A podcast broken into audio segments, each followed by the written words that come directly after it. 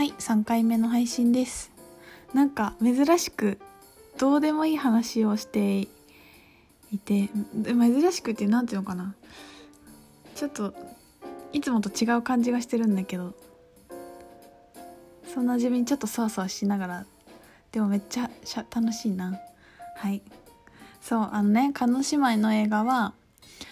私そのえっ、ー、と映画をそういうネットのやつで見てるんだけどそのなんかあそう。鹿児島が最近なんか東京のイベントに出てて鹿児島の写真がどうのみたいなのをちょこっとフェイスブックとかでなんか見たからかな。いいな私も見たいって思って。あ鹿児島になんか動画ないかなって思ってたんだけどなんあんまり面白くなくて別に YouTube で見てても。でなんかその映画のやつで検索したらあったんですよね。で確かね映画2つぐらい作ってて多分初期のやつがなんかタダで見れる感じになったのね。なんかバタフライなんちゃらみたいな感じのタイトルなんだけどそれは京子さんの監督のえっとショートオムニバスムービーみたいなショートフィルムがいくつか入っていてでそれぞれテーマがあってこうなんか官能的なすごなんていうのかな、まあ、エロスなショートムービーがいくつかあるんだけど。でななんかねあの別に全然エロスエロスと美を表現したいんだけど全然エロくはなくて。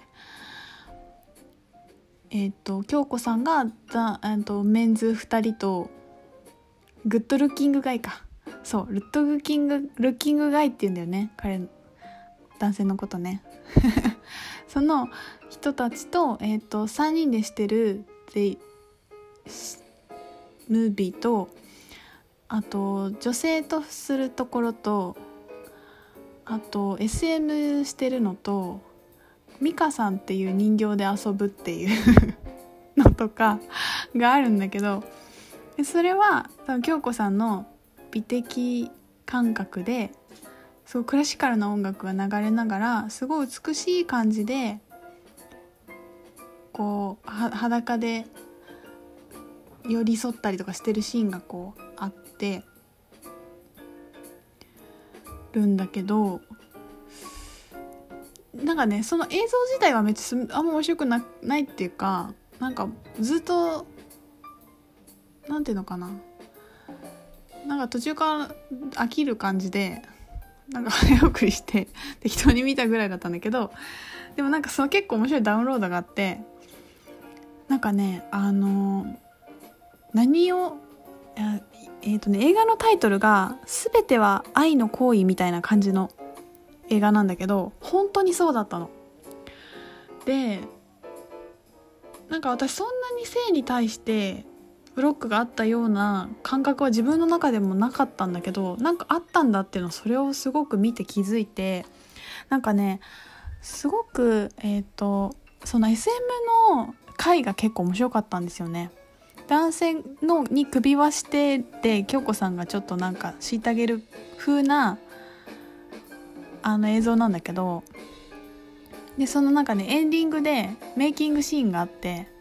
その人たちとめっちゃ楽しそうになんか笑ったりとか京子さんが指示出してるシーンとかもすごい面白いんだけどなんかねすごいラブを感じるんですよね。何してても。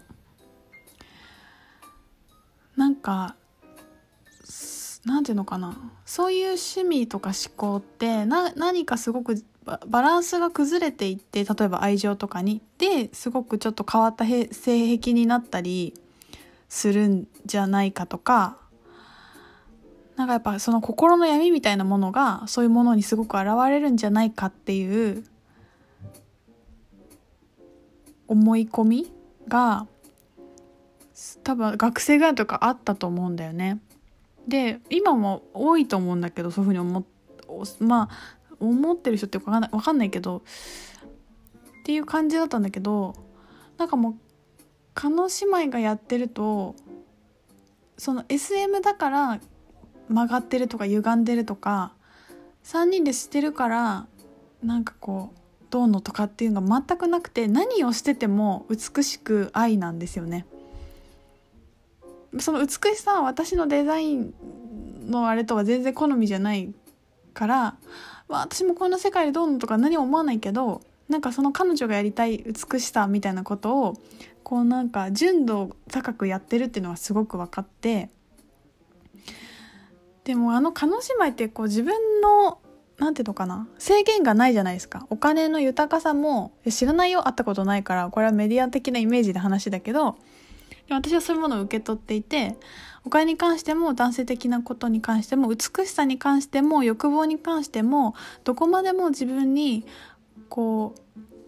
それを受け取り放つもう再現のない豊かさみたいな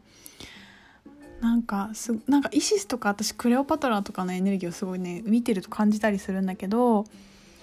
なんかそれをその映画でもやっぱりやっててなんかいやでもこれはきっとねここまでやったらみんなびっくりしちゃいますますと思うのでとかなんかそういうのあると思うんだけどでもなんか言いたいことをすごく伝わってきてその中で。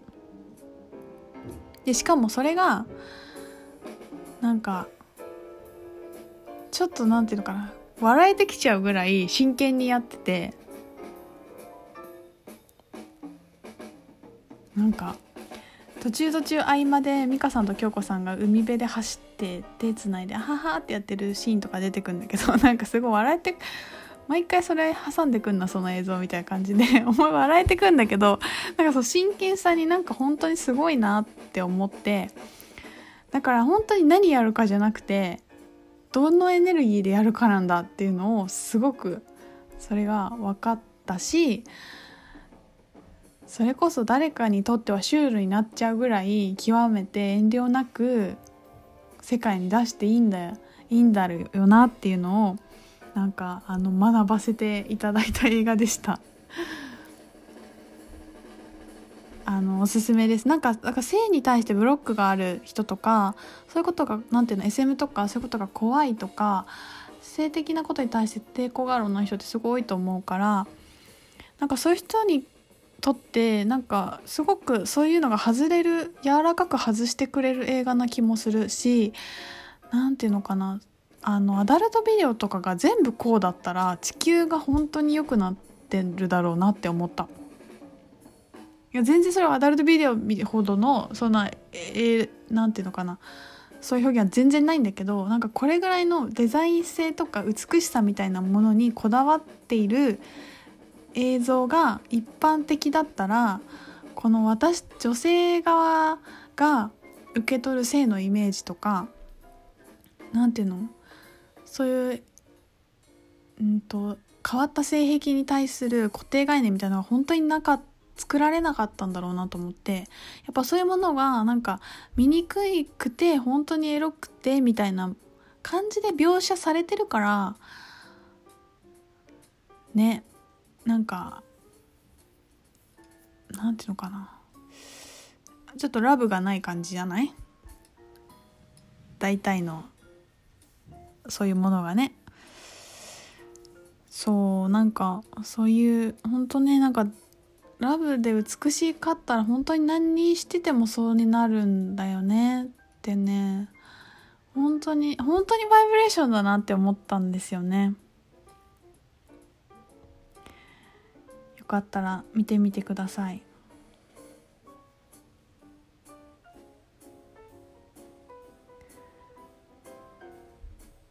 ねだからなんかバイブレーションだからこそ何？ねなんていうのかな？例えばパートナーシップでもお互いがすごく関係性が良かったらきっと何してても本当にラブにすることができると思うしなんかしてなくてもラブにもなるだろうしなんか何がどうとかって本当に何にもなくなってくるっていうか関係なくなってくるんだろうなと思って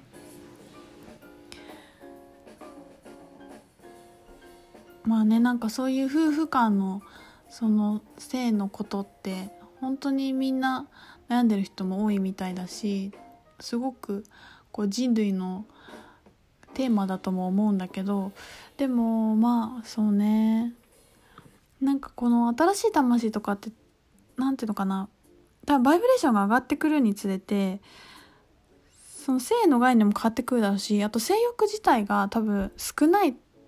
くなって多分世代が変わっていくにつれてそういうことが当たり前になってくると思っていてだからなんか今の子たちはなんか全然女の子引っ掛けてなんかワンナイトラブしてとかそういうのがないくって面白くないみたいななんか言ってるおじさんとかたまにテレビで見るんだけどいやもう全然興味ないんやと思うよって感じ。そういうことに。もっともっと言ったらもっと面白いこともたくさんあるし自分に合った面白いものを作り出せる能力を持っていてで逆にそういうことに興味がある人は本当にその何のこう制約もなく美しいものとしてそういうものと向き合えるだけの能力もあるだろうしねなんかそういうあり方とか感覚も本当にどんどんどんどん変わっていくと思うし一般的にはなんかみんながちょっとずつ興味が薄れていくんだろうなと思う。まあでもうん別にこう 5, 5年とか何十年のスパンの話だけどだって今ねあのセックスしなくても子供が生まれてくるっていう事例もすごく多くなってくるからなんか何かをしないといけないってこともないっていうのもわかるしこれがいけないっていうのもなくなってきてしなくても子供も産めて、まあ、家族の概念も変わってくるだろうしでまあそれはねなんかそういう家族とか家庭とか一般的ないい良い性生活みたいなものとかの縛りも本当になくなってきてみんなが本当に楽になっていくと思うんだよね。だからなんか楽になっていけば本当にいいなって思思うな。まああと自分がね楽にしてあげるだけなんだけど自分のこと